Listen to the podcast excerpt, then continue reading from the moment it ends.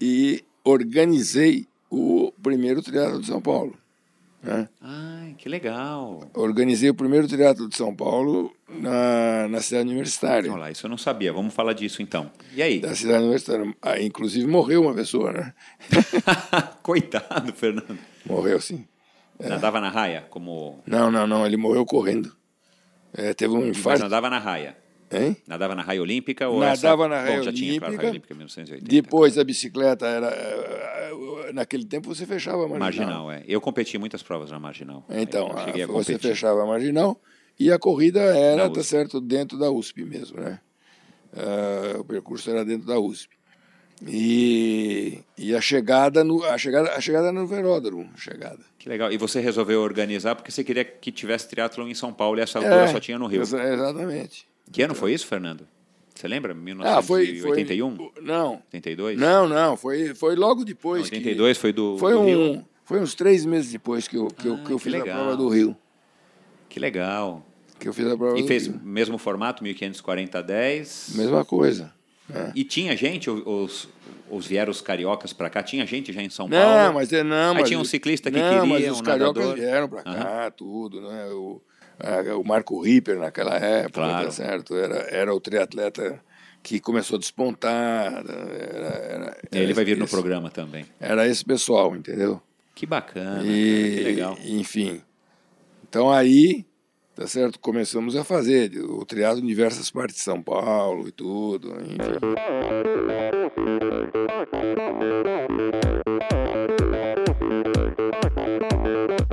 Olá pessoal, sou o Michel Bogli e este é o Endorfina Podcast.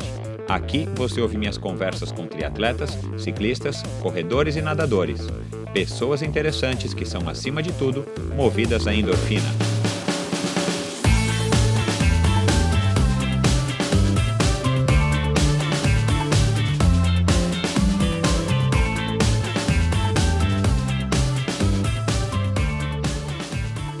Produtora de áudio Pulsante tratou e finalizou o som deste podcast, um passo importante para o crescimento do Endorfina. Agora, além de ficar tranquilo em relação à qualidade do áudio, tenho muito mais tempo para cuidar do conteúdo e dos meus convidados, é claro. Se você não está satisfeito com o som do seu podcast, do seu vídeo, ou se precisa de uma bela trilha sonora ou locução, acesse produtorapulsante.com ou procure pela produtora Pulsante no Facebook. Produtora de áudio Pulsante, para quem gosta de ser ouvido. Olá, pessoal, bem-vindos ao décimo episódio do Endorfina. Antes de começar a falar do meu convidado de hoje, eu quero agradecer aí aos quase 12 mil downloads que vocês têm me dado com esses nove primeiros episódios e também agradecer ao envio de críticas, comentários e sugestões e também alguns pedidos aí de é, dicas de convidados, sugestões de convidados que vocês querem é, que eu receba aqui no programa. Então continuem participando, quem não participou que envie também o seu e-mail através do michel@endorfinabr.com para que eu possa estar melhorando e cada vez mais é, agradando aí vocês. E para comemorar esses 10 episódios, duas novidades. A primeira eu já lancei na semana passada através do Instagram e agora está aqui no site. A coleção de camisetas do Endorfina.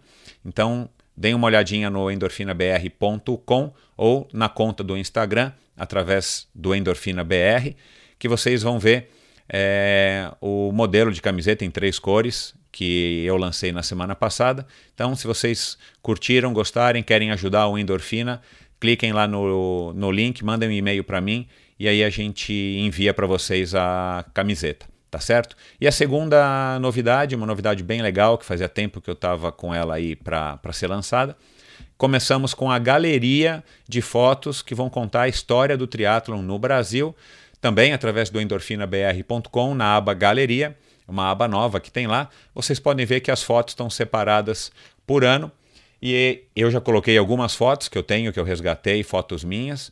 E eu peço então que a partir de hoje, todos vocês que tiverem interesse em colaborar, em contar também a sua parte da história do teatro brasileiro, enviem pelo, pelo, pelo e-mail michel.endorfinabr.com a sua foto com uma legenda dizendo o ano, o nome da prova, o local de preferência, a cidade e um, uma pequena legenda, não precisa ser uma legenda muito grande se vocês quiserem colocar, que aí eu subo essa foto para a galeria e aí a gente vai ter, né, ao longo aí do, do passar aí do, do tempo, uma, uma grande colagem, uma grande, um grande recorte aí de fotos que vão contar a história do triatlon brasileiro. Então, participem também enviando suas fotos para o michel.endorfinabr.com.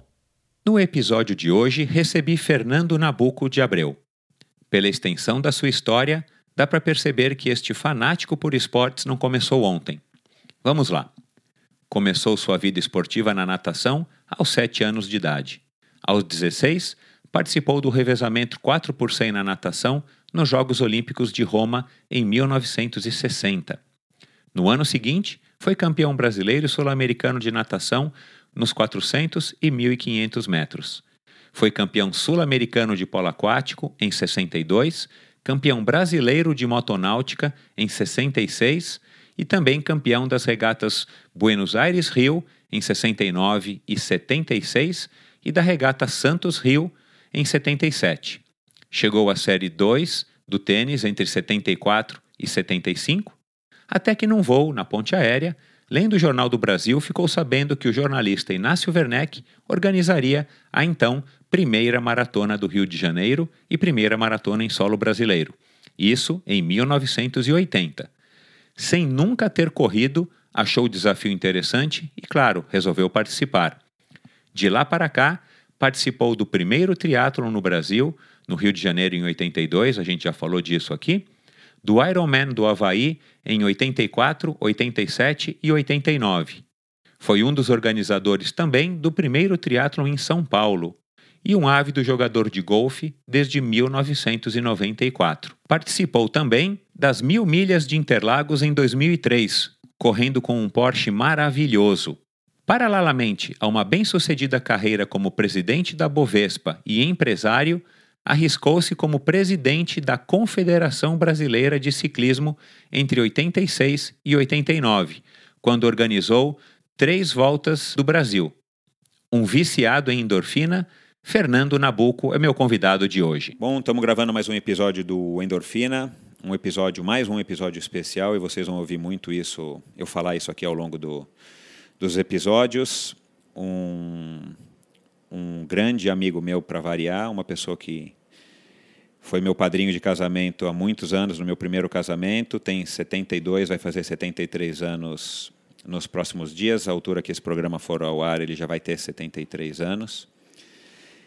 E foi sempre uma inspiração para mim é, e para tantas outras pessoas que eu sei que, que eu convivo e convivi, que, que tiveram relacionamento de alguma maneira com ele, sempre se inspiraram por ele.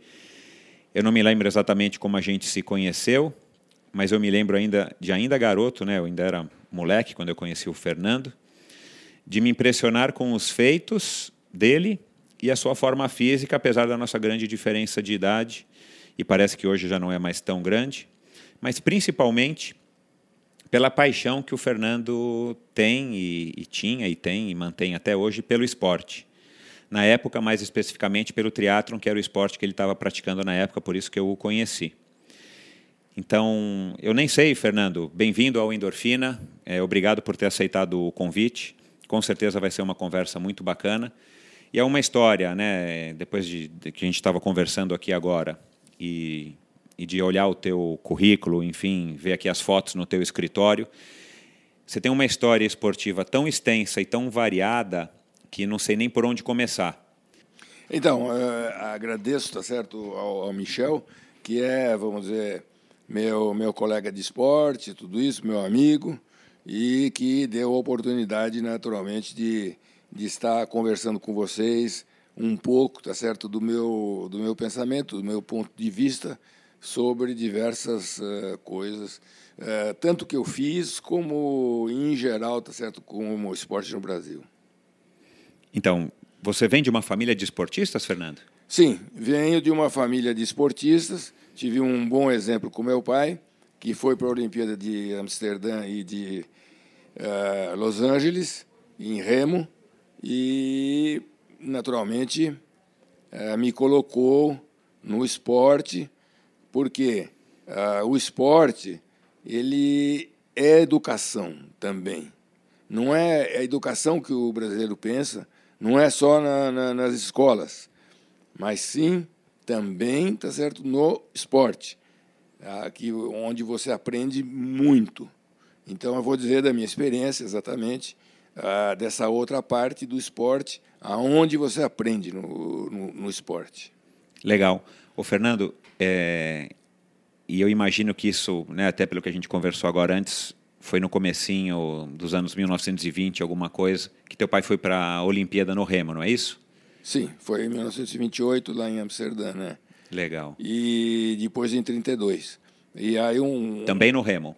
Tá, tudo sempre no Remo, mas uh, já já existia naquela época uh, um, um problema que existe no Brasil até hoje. Infelizmente passaram-se muitos anos e uh, para explicar uh, o problema da Olimpíada de 1932, aonde os esportistas foram todos, tá certo, de navio, porque não tinha avião. Claro. Uh, para ir até Los Angeles, né? E o que acontece? Houve uma eliminatória. meu pai corria no, no, no 4, uh, 400, né? E... Você lembra disso ou já é a história que teu pai te contou e ficou na tua cabeça ou você se recorda, você tinha idade não, e recorda não, disso? Não, ele que me, ele me contou, né? Então, não, não só ele me contou, como também os amigos que foram, tá certo? Que e que uh, eu ia para o Rio de Janeiro, tudo, porque meu pai é carioca, né? Então, uh, é, eles me, me contaram é claro, e, né? Porque em 1932 e, e já... você não tinha nascido. Desculpa, Fernando. Pois é. uh, mas o que acontece é o seguinte, que já naquela época o, uh, já havia uma política ridícula, tá certo? Do que existe até hoje no esporte, né? Então, por exemplo, houve, eles fizeram a classificação uh, lá no Rio, porque só existiam só existiam dois clubes, tá certo? De, de remo mesmo, que era o Flamengo e o Vasco. Ah, e o meu pai... Aqui em São Paulo não tinha, sei lá, o Corinthians, nem não, o Pinheiros o São, nessa o época, São, o Germânia. O São Paulo tinha, mas era, mas era, era muito fraco, tá Entendi. certo? Perto da, vamos dizer, desse, desses dois que eram, vamos dizer, longe os mais fortes, né? Claro. E meu pai era do Flamengo. E então eles ganharam o direito de ir para as Olimpíadas porque ganharam a classificatória para as Olimpíadas. Mas, como sempre, tá certo, existe uma política no Brasil, ah, arrumaram, tá certo, uma solução para a equipe do Vasco ir. Como? Você ah. diz assim, mas como? Duas, eh, dois barcos brasileiros participando de uma Olimpíada? Não. Então, como é que, qual foi a solução ah, arranjada, tá certo? Fizeram um oito com ou seja, oito com. Para colocar todo mundo do Vasco. Misturaram Vasco com, com, com o Flamengo. E aí eh, todo mundo sabe que para você uh, ir num barco de oito, você precisa de anos de, de treinamento, de tudo. A e coordenação você, muito importante, você, né? Você não pode, você não pode colocar assim de repente, tá certo? Uh, antes de você tomar o um navio, dizer assim, não, agora vocês vão correr na, na Olimpíada no 8 com. Mas foi isso que aconteceu, né? Aí, mas o teu pai foi, então? Não, foi, claro que foi. Mas, mas... ele era do Vasco? Não, ele era do Flamengo. Ah, entendi. Entendeu? Ah, fizeram uma politicagem para colocar os atletas ele, do Vasco. Meu, o, que meu pai, o que meu pai conta é que se eles tivessem ido com quatro do Flamengo, eles teriam ah, tirado mais uma colocação melhor, quarto lugar chance. ou quinto lugar. Nossa, poderia, seria excelente. Hein? Seria excelente. Mas como juntou todo mundo do Vasco, tá certo? Ficou oito, ficou um barco só de. O oito. resultado não foi legal. Poderia ter sido bem melhor. É, é uma coisa que tá, aquilo lá precisa de uma sincronização. É tudo um negócio especial, né? Sem dúvida, sem então, dúvida.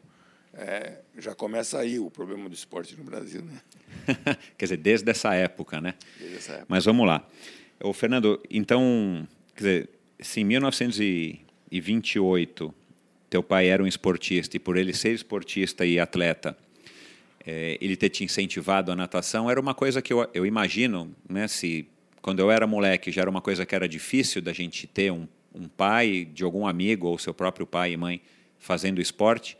Eu imagino que nesses anos e quando você nasceu e começou a se dar conta né, de você mesmo, eu imagino que também tenha sido uma coisa assim, tipo, você não tinha nenhum amigo, ou não eram os vizinhos, você não tinha muitas pessoas que tinham o exemplo que você tinha e um pai que, te, que tinha essa consciência, ainda bem, para te colocar numa natação para dizer, olha, vai nadar que é um esporte que vai te, que o esporte vai te ensinar.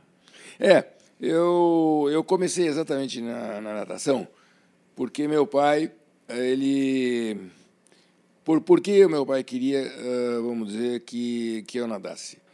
Primeiro lugar, meu pai achava que uh, a natação era um esporte que, que deixava o, o corpo do cara muito mais bonito, tá certo?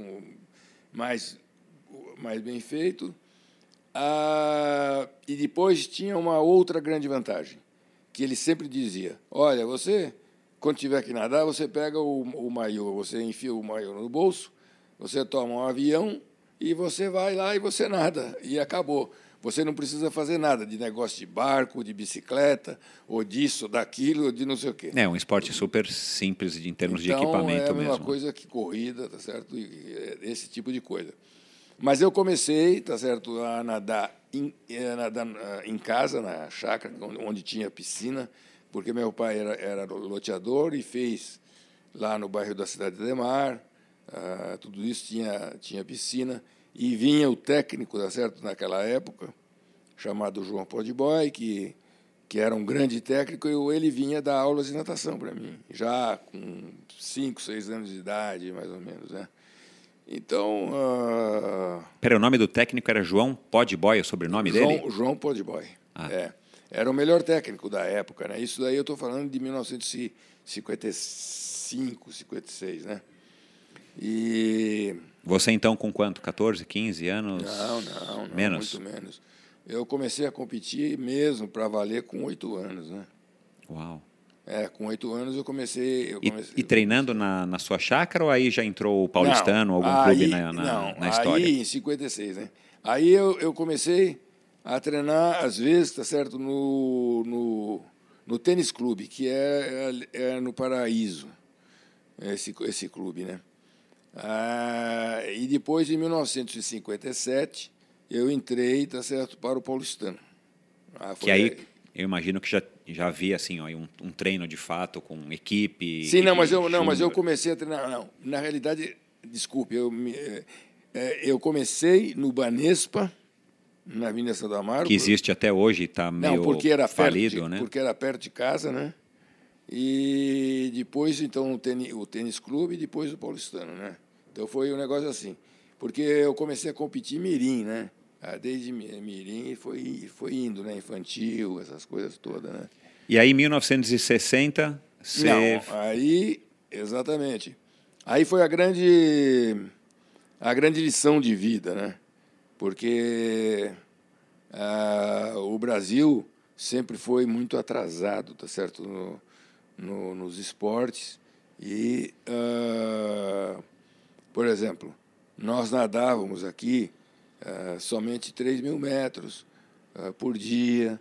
Uh, a ênfase toda era em, em, em você, vamos dizer, aprimorar o estilo e tudo isso. E, e, e você não tinha, tá certo, um elemento principal que era o interval training que naquela época, Estados Unidos, Austrália, os grandes países, e naturalmente o, foi a grande invenção do Emil Zatopek, né, que, que veio ganha, dele, né? Hein? O fartlek. É, do, do fartlek veio o interval, interval training. training. sim.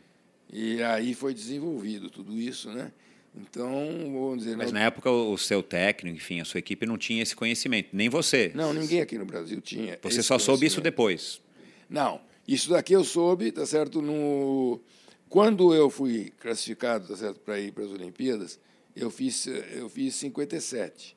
E o Manuel dos Santos, tá certo, que tirou primeiro na na eliminatória, eu fui segundo, ele ele, ele tirou primeiro.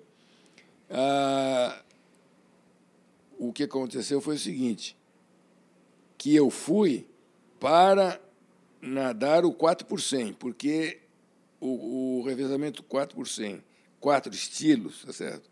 Era no mesmo dia dos 100 metros. Então, eles levaram, tá certo, para correr o revezamento, tá certo? Então, eu corri, eu corri a prova de 100 metros e a prova de revezamento na Olimpíada de 1960. Mas, Roma. mas aconteceu um fato, tá certo?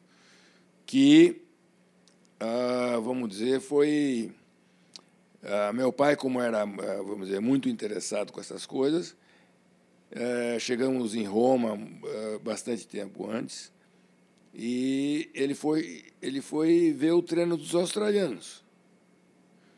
E aí ele conversou com o, o, o técnico master dos, dos, australianos, que até pouco tempo atrás era ainda o, o, o número um, chamava, chamava-se Don Talbot. E uh, então descobriu o método de treino não, deles. Não, não. O que ele o que ele fez foi o seguinte, olha, será que meu filho poderia treinar com a equipe australiana, tá certo?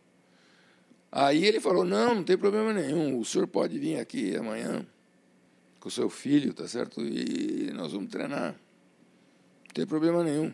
Isso daqui, isso, isso é que eu acho, tá certo? Que é uma grande coisa e, e que o brasileiro gosta de esconder todas as coisas, os segredos e tudo isso. E os outros países, eles, eles não se importam com absolutamente nada disso. Então, eu, uh, no dia seguinte, fui treinar. Né? Com os australianos. Fui treinar com os australianos.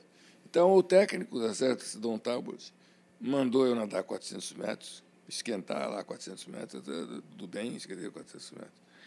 Aí ele chegou e falou assim, nós estamos a, a mais ou menos uns 12 dias da prova, tá certo? Então, agora seu filho vai fazer 50 tiros de 50.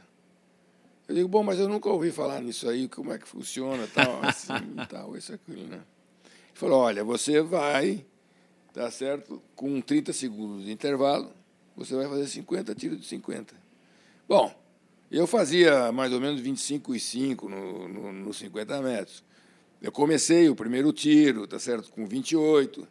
Depois, eh, aí quando chegou lá no sétimo tiro, eu já estava fazendo uns 31.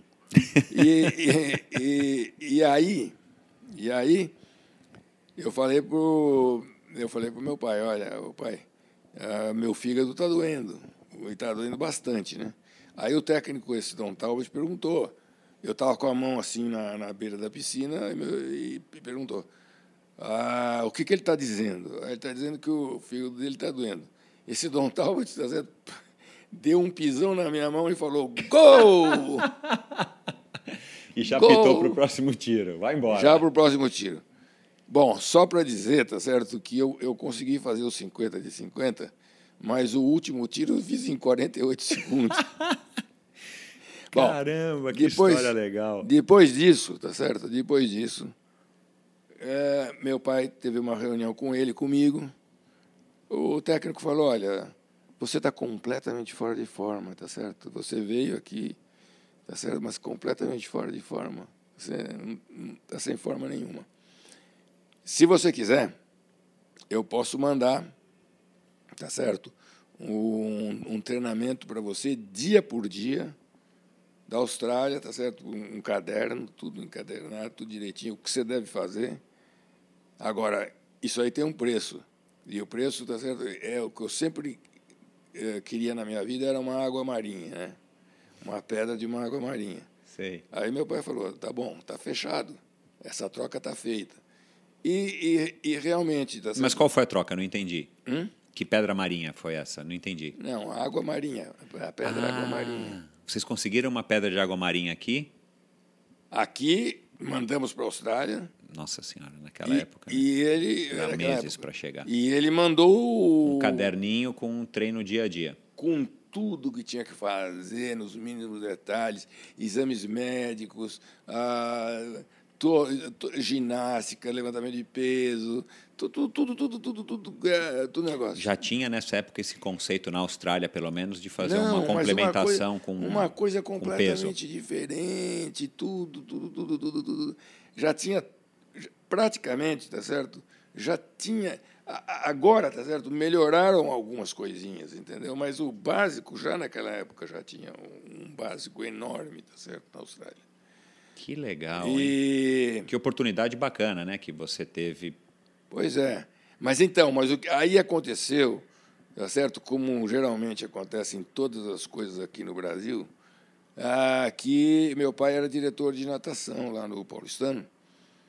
E então ele propôs aos dois técnicos que eram japoneses, ah, olha, vai, vai fazer esse treino do australiano para toda a equipe do Paulistano. Que a equipe do Paulistano tinha tirar décimo lugar no campeonato uh, brasileiro uh, do ano anterior, né? E aí os técnicos, os técnicos todos se revoltaram, começaram a fazer política e etc. E para ninguém fazer, tá certo? Mas aí meu pai falou: "Mas meu filho vai fazer". E o que aconteceu, tá certo? Foi que a minha melhora foi assim, vamos dizer, foi uh, estrondosa, estrondosa. Por exemplo, eu fazia ah, cinco minutos nos 400 metros, passei a fazer 4,40. Tá certo? Uau. Assim, do nada, né? Aí, o pessoal, tá certo, que treinava comigo lá no Paulistano falou: não, peraí, esse, esses caras, nós temos que, que fazer também. Aumentou o volume também? Hein? Aumentou o volume de treino Era dos, 3, dos 3 mil? Era 13 mil por dia, né? Em vez de 3. Né? Nossa né? Senhora. 6 então a mil, mudança foi radical. 6.500 de manhã, 6.500 à tarde. Você tinha uma temporada, tá certo? Que você só você fazia assim três horas de musculação dividido em duas, em duas partes no dia ah, e não nadava e você fazia também um dia você fazia ginástica dura, uma ginástica dura, e outro dia você fazia peso, tá certo? Aí, depois de três meses, é que você entrava na água. Mas só que quando você já entrava na água, você já entrava na água com um tempasso já. Claro. Uh, e aí você começava a treinar, tá certo? Longas distâncias e tudo isso, e depois Aí você dividia no, no meio, tá certo, do, treina, do, do, da, do, do microciclo, né? Ah, você dividia entre os velocistas e entre os fundistas. E, enfim, nós fizemos tudo, todo, todo esse negócio. A equipe do Paulistano, tá certo? quando foi fazer o Campeonato Brasileiro de 1961, tá certo? Não perdeu uma prova do campeonato. Nenhuma prova, nem feminino nem masculino. Quer dizer, o paulistano, o paulistano conseguiu dar o pulo do gato aí através não, dessa não. da introdução e, e do ainda, treino dos australianos. E, a, e ainda bateu o recorde sul-americano em todas as provas. Que bacana. Todas as provas. Que legal, Fernando. Que história e, bacana. E, o, o, pior é que os outros clubes diziam, tá certo, que a gente estava dopado que alguma coisa estava. Vocês estavam tomando alguma coisa? Não, que tinha alguma coisa tinha acontecido, entendeu? O que aconteceu? Não aconteceu nada. É, é Vocês começaram a treinar nós, direito. Nós, nós, só trouxemos, nós só trouxemos a realidade para um negócio que estava totalmente atrasado, né? Então, é por isso que eu, por isso que eu digo, né? É, é, foi realmente, foi, foi um marco, né? Agora, sobre o problema, tá certo, de, de, de educação, sobre o ponto de vista de educação do esporte, tá certo? Ah, é, é, o esporte ensina a pessoa a perder e a ganhar. E eu acho muito importante a pessoa saber perder, porque da derrota, tá certo? Você vai tirar mais esmero na, em termos de treinar, em termos de fazer, tudo isso para você ganhar a próxima, tá certo? E assim é na vida profissional Exato. e assim é em tudo na vida, tá certo? ninguém vai poder chegar e ganhar sempre, ou fazer isso, ou fazer aquilo. E muito provavelmente era isso que teu pai queria que você tivesse a oportunidade de aprender através do esporte, uma, uma isso, educação para a vida. Por, por isso que eu digo que a grande lição, tá certo, que deveria existir nas escolas brasileiras, tá certo, coisa que, ah, vamos dizer, o Brasil não, não fez isso, tá certo, naquela época, foi uma, uma grande pena, né? porque dava para fazer. Hoje, hoje em dia está muito mais difícil você fazer isso, mas, ah, vamos dizer, você aprender a perder e a ganhar, e tudo isso é uma coisa, vamos dizer, muito importante para a vida. Né? Para a isso. Vida. Fernando, é... depois você praticou o polo aquático, depois você, né, em é, paralelo, você teve a motonáutica vela e até tênis, que você teve aí resultados expressivos. É. Mas aí você me disse que em 1980, desculpa, 1980, você participou da primeira maratona do Rio de Janeiro. É. De onde, onde que entrou a corrida ou você acabou migrando para se tornar um corredor? De onde que entrou a corrida na sua vida ou já fazia parte em, em, em forma de condicionamento físico? Não. Como é que você foi se tornar um maratonista nessa época, em 1980? Ah, eu, não, eu, eu, eu nunca, eu nunca tinha corrido na minha vida, nunca tinha feito nada absolutamente nesse sentido. E ah, como eu já tinha feito outros esportes, eu, eu era presidente da Bolsa nessa época, e então vinha no avião lendo uma coluna do Jornal do Brasil, onde tinha o, o Inácio, José Inácio Werneck, Werneck e tinha lá a primeira maratona do Rio de Janeiro em, ah, em novembro. E eu, nós estávamos em agosto. Eu falei, ah, eu vou fazer essa maratona, né? Bom, e... condicionamento físico você tinha, você não era um corredor, mas você, você Sim, tinha um condicionamento mas acontece, físico. Mas acontece que a corrida, tá certo? A corrida é o pior esporte que tem, pra, é o esporte mais difícil que tem, tá certo? Para você adaptar o seu corpo. Porque você trabalha primeiro, você trabalha vertical, tá certo? O coração tem que bombar tudo, um monte de coisa.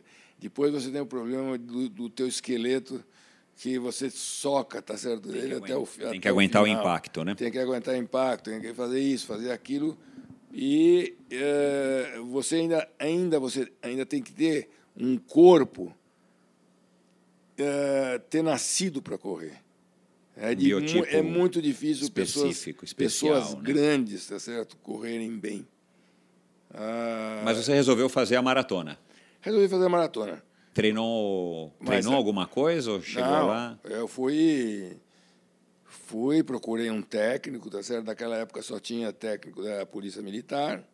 Ah, o técnico sei lá, eu, pensou que eu já era corredor, não, não, não, perguntou absolutamente nada. E eu comecei, é certo, a não tomar café de, da manhã, comecei a fazer regime, porque eu disse, eu tenho que... Uh, Melhorar a tua relação peso-potência. É. Na, nos é. termos de hoje, aí, que estão bastante em moda hoje em dia. É, melhor, melhorar isso, né? Mas o que aconteceu foi que ele começou a dar 10 mil num dia, 15 mil no outro, né? E eu não, o corpo não, não tinha se adaptado ainda a isso. Não, sem aí, falar que você, enfim, já era um executivo, um executivo de sucesso, é, presidente da Bolsa, é. quer dizer. Aí, aí eu parei no hospital antes da maratona uma, umas três vezes, né? Umas três vezes. E como é que foi a maratona? Não, a maratona, eu consegui fazer a maratona em 3 horas e 20, né? Nossa Lá, Senhora. Naquela época no Rio de Janeiro. Pô, que eu... foi um resultado que, que com certeza você ficou satisfeito. Até hoje qualquer um fica satisfeito com esse tempo. Sim, mas sim, mas mas o que acontece, tá certo, é que eu pensei que eu estivesse doente por, por eu ter estado ido no hospital e tudo isso, esse negócio todo. E depois da maratona eu falei: "Ah, eu vou ver o porquê que está acontecendo isso". E comecei a ir para os Estados Unidos, procurar médicos nos Estados Unidos, ia viajar para os Estados Unidos, olha, porque ah, fazia exame do coração, fazia exame de não sei o quê, até que chegou uma pessoa, tá certo, que um super entendido desse negócio todo, e falou, olha, você, tá certo, eu já sei o que você tem. você não precisa nem me falar o que você tem, tá certo? Pô, você está forçando tanto que você está com uma, uma gastrite enorme, tá certo? Que está influenciando em tudo. Claro. Aí ele falou: você toma esse remédio assim, pronto, resolveu, resolveu o problema. Foi aí que eu falei: eu vou, eu vou para outro esporte, eu vou para o triatlo. E então? Boa, isso que eu ia falar agora. E aí, como é que surgiu o triatlon? Você me disse que em 1982 é. você participou do primeiro triatlon no Brasil? Primeiro triatlon no Brasil. Não e era a... um que tinha a ordem invertida dos esportes? Hein? A ordem não era invertida? Não, não. não ah, porque eu tinha assim, não, foram... não, não era invertida. Que não era natação, corrida e ciclismo? Não, natação, ciclismo e corrida. Como hoje, tá. É, exatamente. E, e, e, o que acontece é que eu não tinha noção, eu nunca tinha andado de bicicleta na minha vida. Tinha um amigo, tá certo, que chamava Márcio, Marcinho, e que eu disse para ele, olha, você tem bicicleta de, de corrida? Ah, tenho, tal e coisa. Você não pode me emprestar essa bicicleta de corrida? Ele já tinha algumas naquela época? Já. já tinha, já tinha algumas, mas ele me, me emprestou uma. E eu fui, então saí às sete horas da manhã, tomei um avião para o Rio de Janeiro. A prova ia ser no mesmo dia, às duas horas da tarde. E uh, aconteceu um fato muito curioso, tá certo? Que uh, estava lá o mecânico da, da Calói, já na praia, porque a, a natação foi na, na praia de Botafogo, aliás, desculpe, na praia do Flamengo, e já estava montado lá o negócio da Calói. E eu cheguei lá e com a bicicleta, e eles falaram, não, essa bicicleta está muito grande para você, eu estava, não sei o quê, tá, não sei o que lá, deixa eu regular a bicicleta, não sei o quê. Eu só, eu, eu só sei que nessa regulagem, tá certo, do, do, do cilindro da bicicleta, é, o mecânico da Calói deu uma pancada no, no, no, no cilindro e quebrou a e, que, e, e quebrou e quebrou o canote do cilindro. Nossa Tá certo? E eu disse, meu Deus do céu, como é que eu vou fazer? Eu vim aqui com a bicicleta de um amigo. Vocês quebraram a bicicleta do amigo. Você não tinha nem pedalado nela ou você deu uma volta, sei Nunca lá onde? Nunca tinha pedalado. Ainda. Você pegou a bicicleta do Marcinho e, e, e, e foi para o Rio. E fui para o Rio. E aí como é que resolveu o problema? Como é que eu resolvi o problema? Aí eles ficaram nervosos, não sei o quê, tal e coisa. Não, não, mas eles, espera um pouquinho aí, a, a, que a Caloi 10 dá para dá comprar, dá para substituir, não sei o quê. Isso era umas 10 horas da manhã já. E aí eu fui lá na, na, na Mesbla, que era o, era o representante. Lojas da... Mesbla, isso aí. É. E eu, a pessoa da loja né, falou, olha, nós, essa, é, nós não vendemos é, é, canote do cilinho, eu imagino, é. Só vendemos a bicicleta completa. Aí eu peguei, aí eu peguei e comprei a bicicleta completa, tá certo? É, a minha primeira bicicleta de competição Com... foi uma Caloi 10 Concorde. Comprei a bicicleta. Que com certeza era bem mais pesada do que a do Marcinho, né? Porque... Era. Bom, então, mas o que, que eu fiz? Eu peguei, tá certo? Tirei aquilo lá, coloquei na, na, na, na bicicleta ah, do Marcinho. Claro, claro. Tá certo? Claro. E peguei e dei a bicicleta da Calói para um amigo meu lá, que, lá do Yacht Clube. Lá, que... Sem cilim, sem canote do cilim. Sem o canote do cilim. E como é que foi o triatlon? Bom, aí, tá sendo na natação... Qual a distância, você lembra, Fernando? 1540 Era 1540 10 já? É. Aí, na natação fui muito bem, claro, porque era meu esporte ah, mas depois, ah, como eu não tinha experiência na bicicleta, eu já saí, eu já saí, em primeiro lugar, fui de tênis, nem, nem, nem sapatilha tinha, né? E, e as marchas, comecei a pedalar com as marchas todas pesadas, né? Ou seja, 50 e naquela época era 50, 52. 52, 52 13. Já saí de 52 13 para pesado pra caramba. Pesado. Eu só sei que eu, eu nunca tinha as minhas pernas, tá certo? Depois de 40 quilômetros estavam inchadas e eu ainda tinha que correr. Eu falei: "Não, não é possível, tá certo? Que vou ter que correr com a minha perna desse jeito". Tá Mas no final das contas você concluiu e foi Claro. Né? Qual a sensação? Com... Tinha muita gente, Fernando? Você lembra assim? Ah, tinha mais ou menos umas 150 pessoas, tinha. Caramba, que legal. Já naquela época, né? É, eu tô, eu tô resgatando aqui no programa e muita tinha, gente que participou dessa prova. E tinha, é, pois é, é, é porque você saía dali e você subia no elevado que tinha ali no porto, né? Você subia no elevado, ia quase até a ponte Rio-Niterói, voltava, e aí depois a corrida era na, no, aterro do, no aterro do Flamengo, né? Bacana. E você lembra da sensação? Você terminou, óbvio, cansado, como todo mundo quando faz é. o primeiro triatlon, até meio assustado. Aí você, você, tipo, já foi um momento que você falou, puxa, se tiver outra prova eu vou? Ou você não lembra, ou não foi muito não, bem assim? Não, Aí o que aconteceu foi o seguinte, que aí eu peguei e falei, ah, eu tenho que aprender a, como é que anda de bicicleta, porque eu não sei andar de bicicleta, né? Então eu fui aqui na cidade universitária, onde era a federação, era debaixo do, do, do autódromo, da, aliás, do, do velódromo. Do velódromo. É, eu lembro dessa fase, não, e não desse ano. E aí eu peguei eu e conheci uma pessoa chamada Portolano. Seu Eduardo vai estar no programa Eduardo já já. Portolano, e ele falou assim, não, isso daí não tem problema nenhum, eu te ensino, pode deixar, e não sei o que lá. E aí eu comprei uma bicicleta. Ele era o técnico nessa época, né? Ou ele tinha sido técnico da é. seleção, né? Então, é, mas aí, e aí ele falou, eu falei, mas você, você tem uma bicicleta nova da, da mesma marca que o Marcinho? Ele, ah, eu tenho uma bicicleta nova, né? Aí eu comprei a bicicleta nova, dei para o Marcinho e fiquei com a bicicleta do Marcinho, né? Aí ele falou assim, olha, você vai lá, tá certo, no, lá no, no Horto, eh, lá onde ele morava. Isso, lá, é perto do Horto. Lá perto do Horto. Você vai lá... Tá Santa tá Inês. Pô, eu saía de casa às 5 horas da manhã para ir para lá para começar a subir a Santa Inês e ir lá por tudo. Aí, aí e, e assim. Serra da Cantareira. Por Mairiporã. Mairiporã. E subia pela Fernão Dias, passava por dentro de um túnel lá, descia e depois voltava lá para o lugar dele, né? Eu disse, meu Deus do céu, isso aqui é um negócio, tá certo? É, é uma coisa. Eu acho que eu nunca vou conseguir andar de bicicleta. Porque... E o seu Eduardo era um técnico de ciclismo, né? Não, ele não, ele foi campeão. Sim. Pô. Também. Mas eu digo, ele, ele era um ciclista, né? E você estava treinando ciclismo para competir o triatlon. Pois é. Mas então, mas aí, pô, bom, enfim. Aí eu, aí eu, aí eu peguei, tá certo? E, e organizei o primeiro triatlo de São Paulo.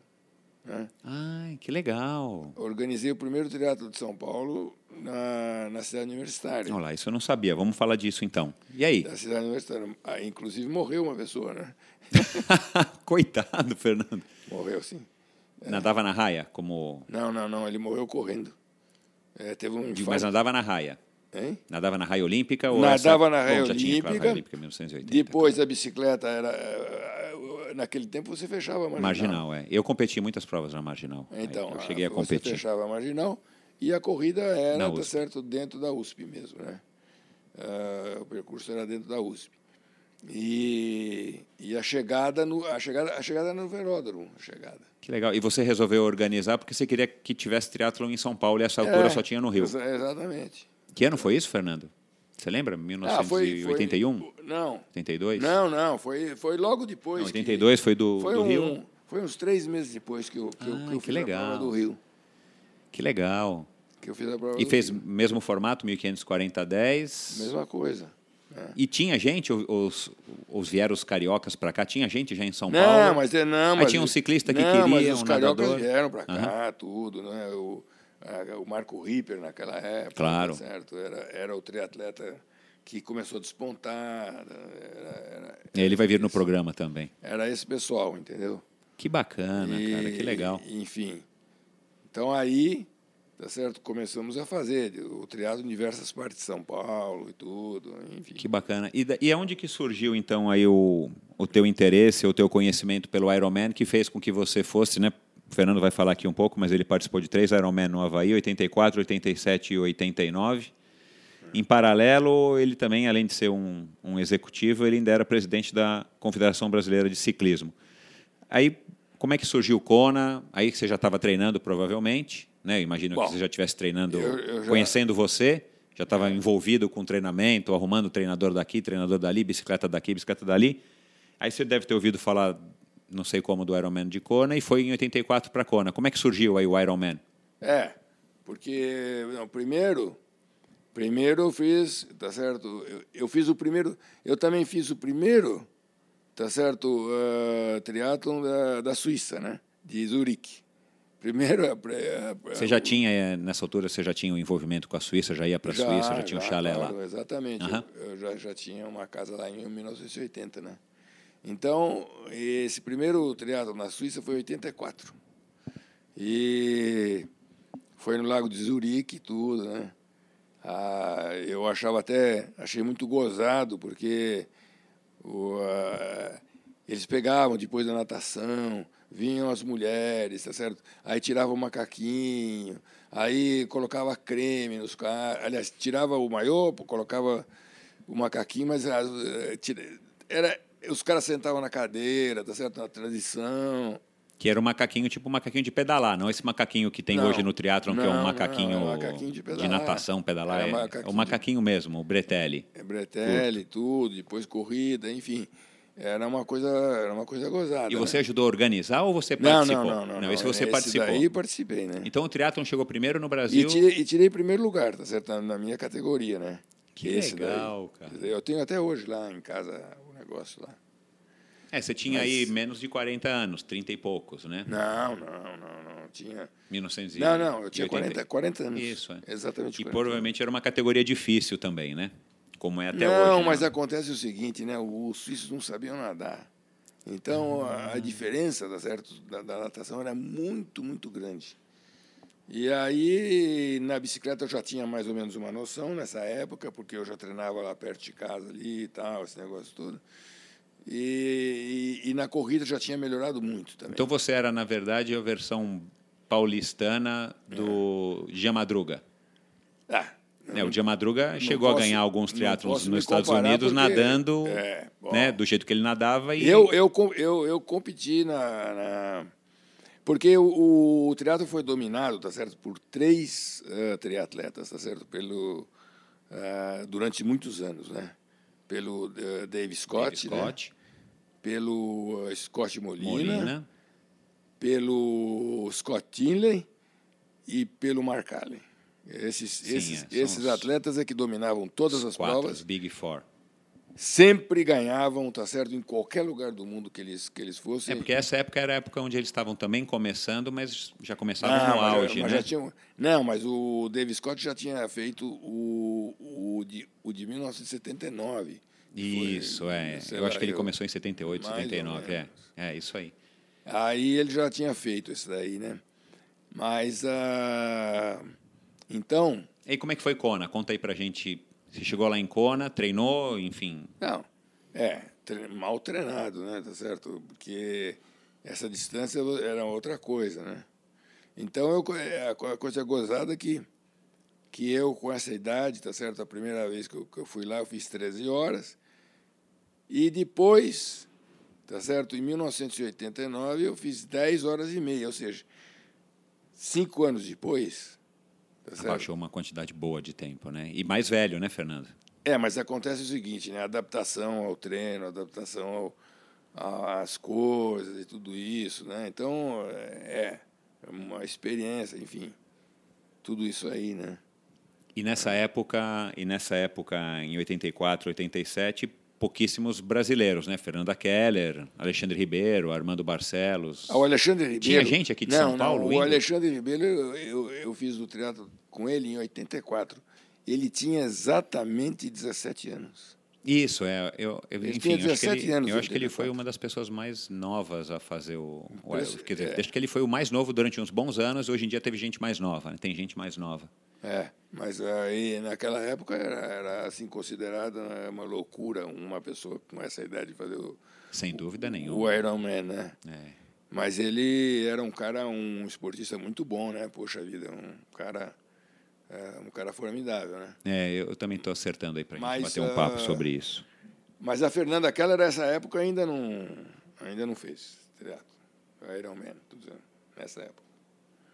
Ela começou, tá certo, a fazer. A fazer. Acho que foi, 80, foi, foi em 80 e. Não sei se foi é, 84. É, ela já teve aqui no programa, eu não me recordo agora, mas depois a gente vai conseguir. Mas conferir. o que, acontece, o que acontece é o seguinte: que nós organizamos, organizamos um teatro no Guarujá que foi formidável, esse teatro.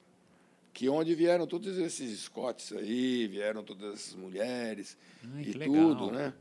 E foi aí que a Fernanda Keller, tá certo? É, foi o primeiro triatlon dela. Entendi. Mas ela já tinha treinado porque eu, eu se não me engano, ela, ela subiu no pódio já. Acho que não sei, quarto ou quinto lugar. É, provavelmente ela já estava tendo, quer dizer, ela já estava aí treinada e teve esse destaque Mas ela era triatlon. jovenzinha, né? É, claro. Bem sem jovenzinha. dúvida, sem dúvida. Ela começou nova, ela começou bem nova, ela contou aqui pra gente. É. Ô, Fernando, aí, enfim, você foi presidente da Confederação Brasileira também nesse período, entre 86 e 89, é, organizou aí três voltas do Brasil de ciclismo, não foi isso? É, exatamente. Isso aí foi. É, e aí, enfim, a gente também não se estender muito aqui, porque a gente já está aí batendo já no, nos 45 minutos. Mas eu lembro que, enfim, a gente nesse período aí eu comecei em 88, a gente deve ter se conhecido por aí. Eu lembro que a gente ainda se encontrou em 1990 no Mundial de Triatlo em Orlando, lembra? Quando a gente se encontrou com o Fernandinho, enfim. É, a delegação brasileira, a gente foi para Orlando fazer aquela prova. Depois, ainda no ano seguinte, a gente foi para a Austrália ainda participar do, do Mundial lá do Gold Coast, né, perto de Brisbane. E você ainda continuou fazendo triatlon. Quando é que você começou a, a, a migrar para o golfe e você foi se afastando do, co- comecei, do triatlon? É, exatamente. Ah, exatamente em 91, ah, onde meu irmão ficou doente, não sei o que lá. Comecei a trabalhar, o Brasil ficou diferente, tudo. E comecei a jogar golfe em 94. Né? Ah, comecei a, a treinar golfe em 94. E continuou pedalando, mas não participava mais dos triatlons, enfim. É, continuei pedalando só, e, enfim. Mas fiquei mais no golfe, né? Legal. E- Conta pra gente uma história aí curiosa, Fernando.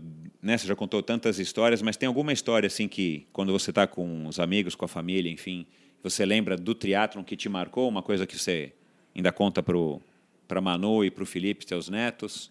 Tem alguma história que te marcou mais? Não precisa ser uma história engraçada, mas algum fato, alguma, alguma coisa que te marcou nesses anos competindo e, e com essa experiência do primeiro triatlon no Brasil, primeiro triatlon de São Paulo, primeiro triatlon da Suíça, três participações em Kona.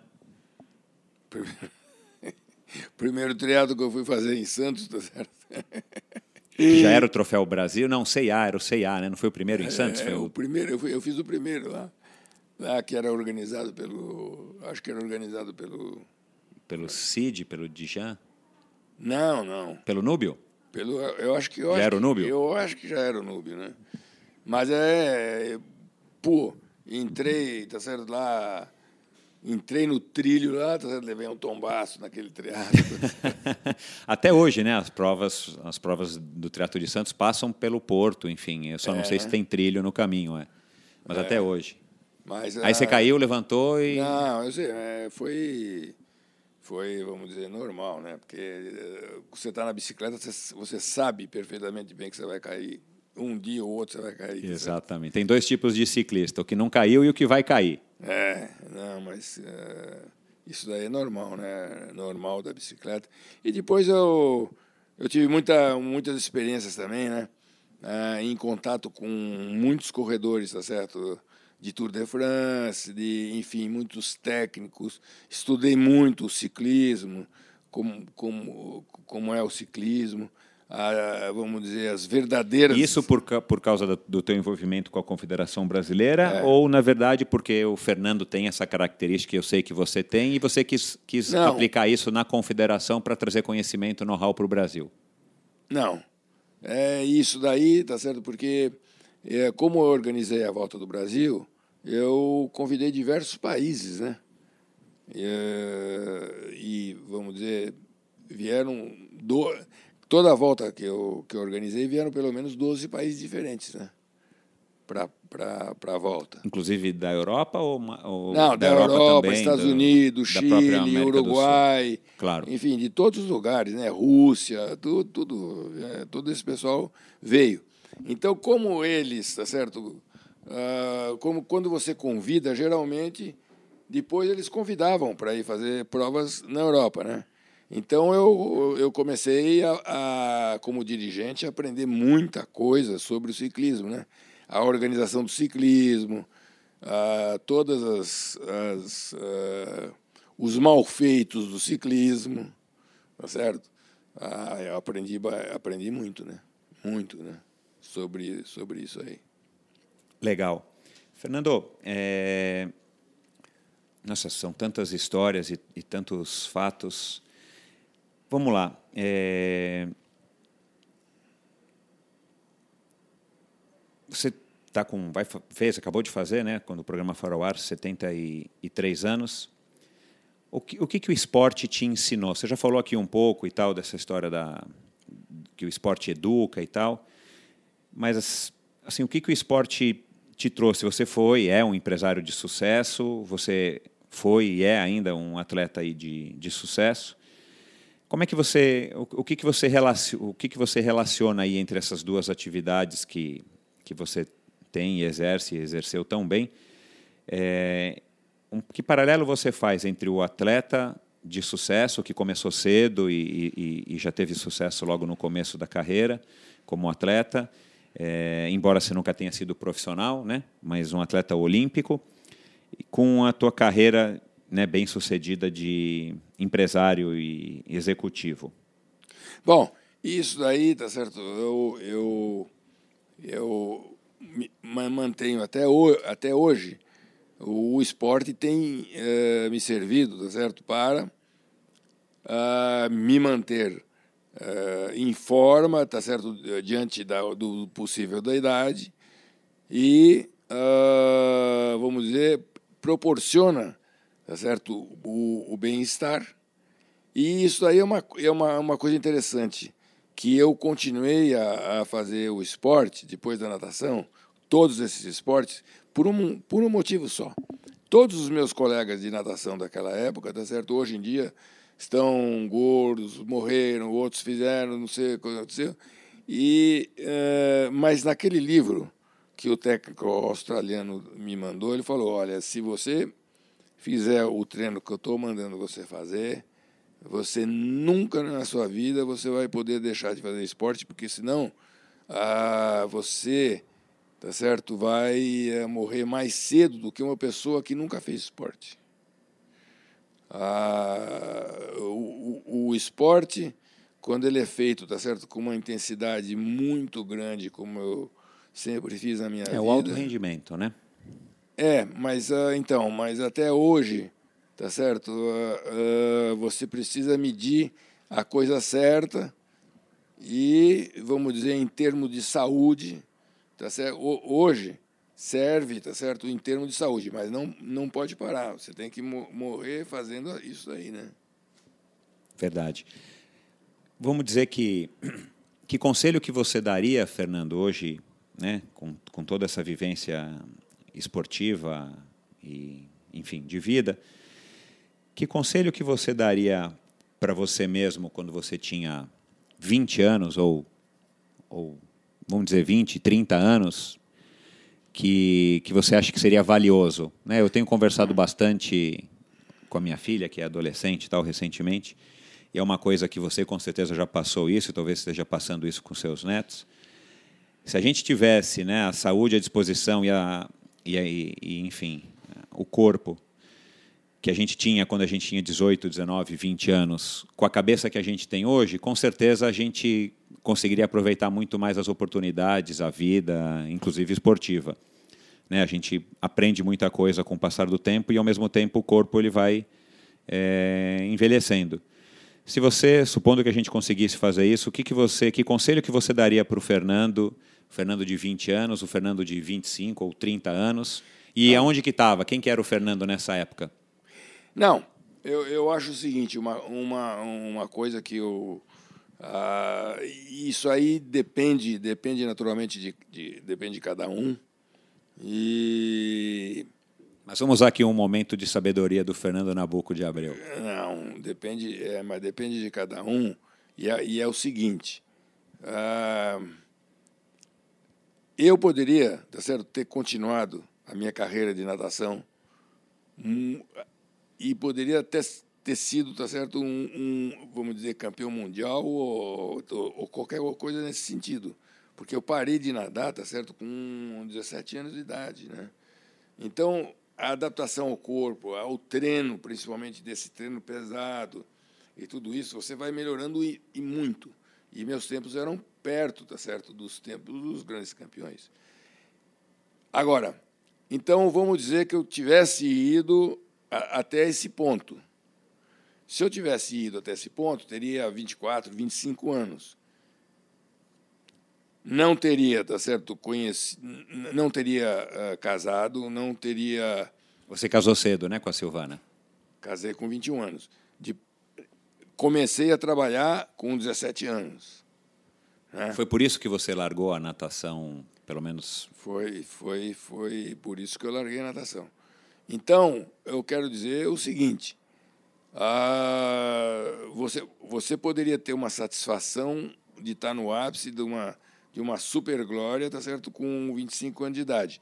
Mas, mas depois, quem sabe a vida, tá certo, profissional ia se tornar uh, mais difícil a, a vida profissional se tornou mais fácil trabalhando mais cedo.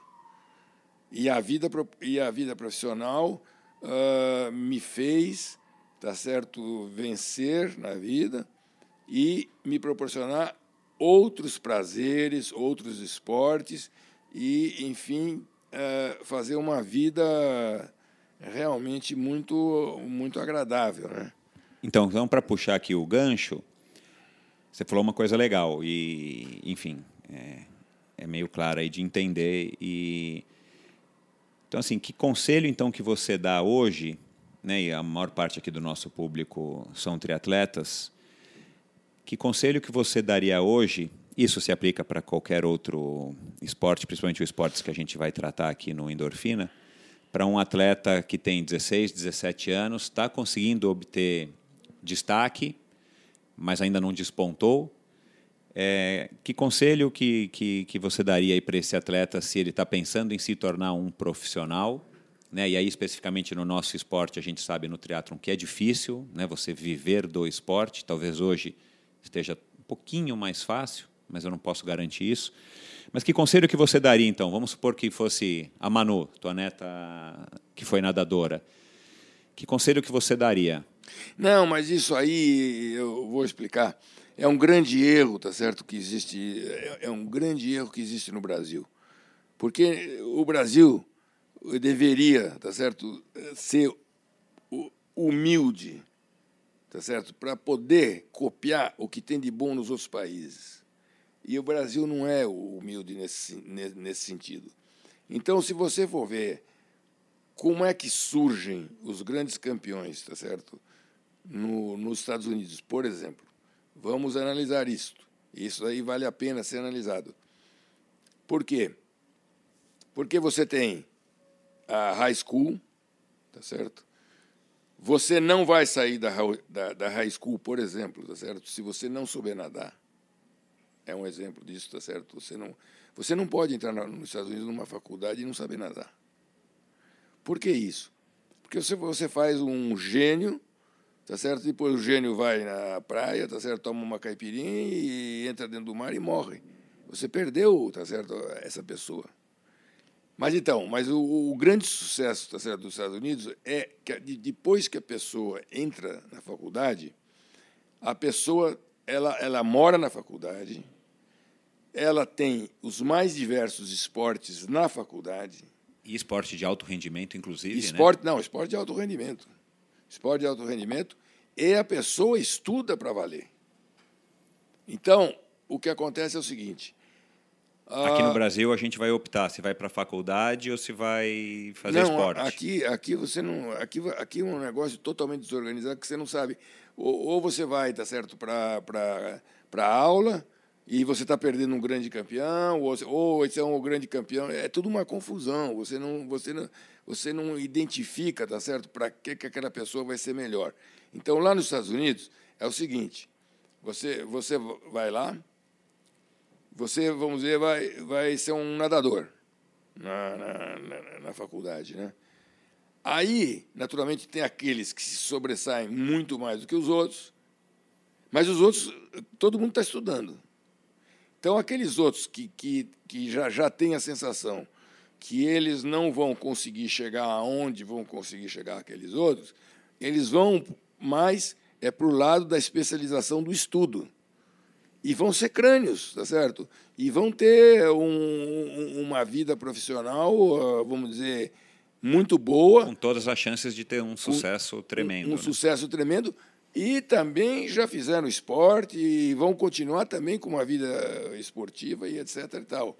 e os grandes campeões que são formados nas, nas faculdades vão ser os grandes campeões, tipo Tiger Woods, tipo isso, tipo aquilo, enfim.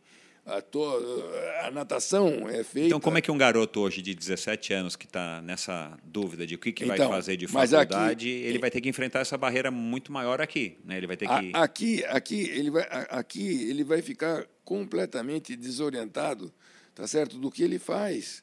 Do, do, do, que qual é o problema que ele faz, porque ele não tem termo comparativo, tá certo, com os outros. Então o teu conselho ainda seria vai para a faculdade e tenta conciliar algum esporte da melhor maneira possível? É, da melhor é, é o único jeito, tá certo, que ele vai ter que ter. E você tem que colocar os pobres, tá certo, dentro dos esportes. Você não pode, tá certo, uh, uh, deixar os pobres, tá certo, de, de, de fora, porque você tem o Brasil tem grandes atletas, tá certo? Por exemplo, se você for lá para o Nordeste, vamos dizer, lá mais dá para o Rio Grande do Norte, etc. Tal. Tem lá o biotipo, tá certo? Etíope de corredores. Depois você vem para a Bahia, você tem as pessoas, os, as pessoas de cor muito fortes e tudo isso, que podem ser bons para 100 metros tá certo? De, de, de corrida e tudo isso. Então, tudo é uma, é uma coisa que depende da política esportiva que o Brasil deve, tá certo, dar com o Ministério de Esportes. Mas isso não acontece. Isso não acontece. Então, aí vem minha próxima pergunta. Se você tivesse um, um, um pedido, um desejo para ser realizado com relação ao esporte no Brasil, para melhorar ou uma modalidade ou o esporte de uma maneira geral, o que você acha que seria o quê? Não, eu acho que, o, que você deveria ter um Ministério de, de Esportes completamente separado, tá certo, da, da, da política, da, da, política.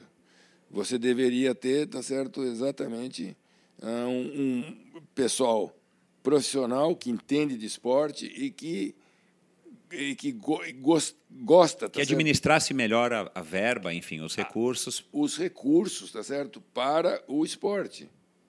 Você, por exemplo, eu vou contar uma história aqui, é certo? Eu, eu, eu faço loteamento hoje em dia e eu uh, fiz uma proposta para o prefeito, tá certo? De, de, no loteamento, de fazer uma piscina de 25 metros, porque a gente tem aquela lei de incentivo fiscal, você pode fazer. E eu são loteamentos populares. Populares. Então eu queria fazer piscina, eu queria fazer, tá certo, uma escola para 200 pessoas e um centro médico e, e doar. E, e, o, o, prefeito simplesmente tá certo, falou: não, não quero isso, não sei o que lá, tal coisa. Então você veja que o prefeito de uma cidade aqui perto de São Paulo, não posso, não vou, não vou declarar qual é, mas ah, ah, é, uma, é uma dificuldade tremenda, mesmo você dando de presente, tá certo? Pessoa, é uma pessoa que tem o poder na mão para transformar, né, enfim, Pô. a população daquela cidade e tal ele, ele acabou não apegando uma oportunidade que você estava oferecendo de, de mão beijada para ele, porque você tinha esse incentivo, óbvio, é. mas você estava oferecendo que poderia ser, inclusive, um polo para educar melhor as crianças. Claro, sem dúvida nenhuma. Isso é o que a gente está vendo. Hoje no Brasil, infelizmente, quem sabe um dia, né, Fernando? Eu e você, a gente não vai viver isso. Quem sabe nossos netos, talvez bisnetos, vão, vão quem sabe, pegar um Brasil um pouco mais justo também no esporte. Fernando, para encerrar nossa conversa, eu acho que também foi muito bacana, bacana ouvir essas histórias, muitas delas inéditas também para mim, apesar do nosso convívio. É, né, para quem é aficionado por bicicleta como você, como eu e tantas pessoas aí que nos ouvem, Que bicicletas que você tem hoje? Que bicicletas que você roda, que eu sei que você é um, um cara que curte bicicleta? Ah, bom, eu tenho, eu tenho, eu tenho diversas bicicletas porque a tua garagem foi famosa, né, na tua casa ali nos anos 90, hein? Ah, é. Aquela garagem era um, quando, uma quando... loja de bicicleta, né? É porque... Mas o que, que você tem hoje? Bom, hoje eu tenho, tá certo? Hoje eu tenho mais ou menos uma, umas cinco bicicletas de alta qualidade aqui, né?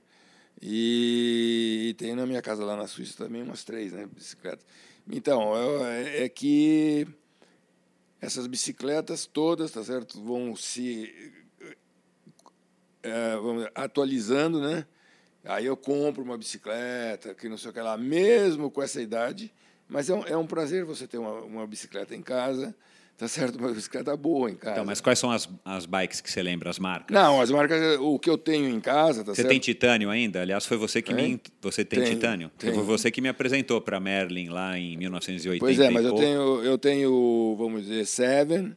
Eu tenho, eu tenho, eu tenho Passone. Eu tenho uma, eu tenho uma bicicleta que eu considero espetacular, tá certo? Que é de aço inox, feita pela Passone, que na minha opinião é, eu acho que é uma das melhores bicicletas que eu tenho. Ah, construída à uma mão, clássica, né? Tudo. É formidável, formidável bicicleta. Todas feitas sob encomenda para você, nas suas medidas, né? É. E não, não são todas bicicletas, né? Mas essa daí é uma. Essas três, né? A Seven foi feita, né? Você comprou a aqui Seven, em São A Seven Paulo, foi, Dani, foi né? que, eu, que eu comprei lá do. Do, do Dani. Do Dani. Uhum. Né? E o que mais? E tenho a tenho a lightweight, né, que eu considero, na minha opinião, eu considero a melhor bicicleta, assim. Uma bicicleta levíssima, todinha de carbono. É uma bicicleta, sabe, uma bicicleta de altíssima, altíssima qualidade, né? Ah, e tem o time, né? Que eu claro, sempre, é. eu sempre tive time é. e tudo isso, né? Então Bacana. Eu tenho, eu tenho essas bicicletas. Bacana. Fernando, Está é, tá dando aqui nosso tempo. Muito obrigado, foi um prazer. Acho que deu para a gente passar por um, por um capítulo, uma parte de um capítulo da história no Brasil que a gente tenta resgatar e, e acho que a gente vai conseguir aqui um pouquinho. Queria te agradecer bastante pela tua colaboração e quem sabe vamos marcar aí um pouquinho mais para frente um, um, segundo round para a gente conversar de mais histórias interessantes aí sobre o triatlo sobre a sua vida experiência esportiva aí é, ao longo de tantos anos. Obrigado mais uma vez, foi um prazer. Então tá bom, eu, eu, eu, que tenho que agradecer, tá certo, o Michel, que é um colega, tá certo, de muitos e muitos anos, e aí, uh, vamos dizer, enfim, uh, terminar, mas ainda gostaria de contar mais coisas num, num próximo futuro. Bacana, Fernando. Obrigadão, um grande abraço.